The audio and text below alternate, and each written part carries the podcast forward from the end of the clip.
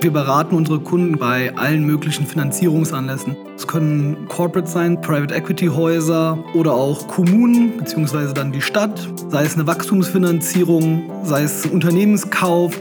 Wir machen auch sehr gerne Finanzrestrukturierungen. Das bedeutet, wenn ein Unternehmen in einer Schieflage ist, dann verhandeln wir mit den bestehenden Finanzierern und versuchen mit denen eine Lösung zu finden oder versuchen einen neuen Finanzierer zu finden.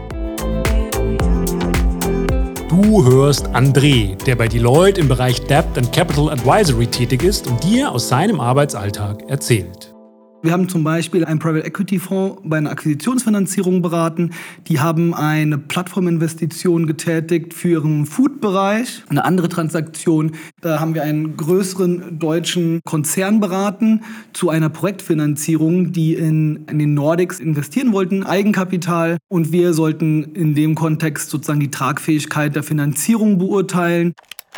Aber wenn man mal drei Jahre in der Bank war, hat man halt immer diese View, unsere Bank kann XYZ und ich hatte irgendwie einfach das Bedürfnis, als Berater zu agieren und diesen Blick über den Tellerrand zu bekommen, um zu verstehen, was gibt es denn noch außer die klassische Bank, die finanziert.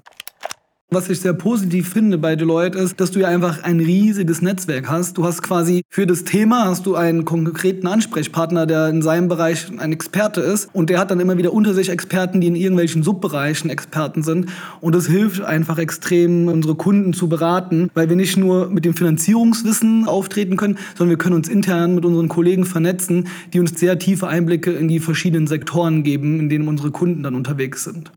Was mir in meinem Job sehr viel Spaß macht, ist immer die Verhandlung sowohl mit unserem Kunden und den Investoren. Und dass ich immer früher gedacht habe, dass in Verhandlungen quasi der eine gewinnt und der andere verliert. Und dass ich immer wieder sehe, dass man in einer Verhandlung das Ziel haben sollte, dass beide Gewinner sind.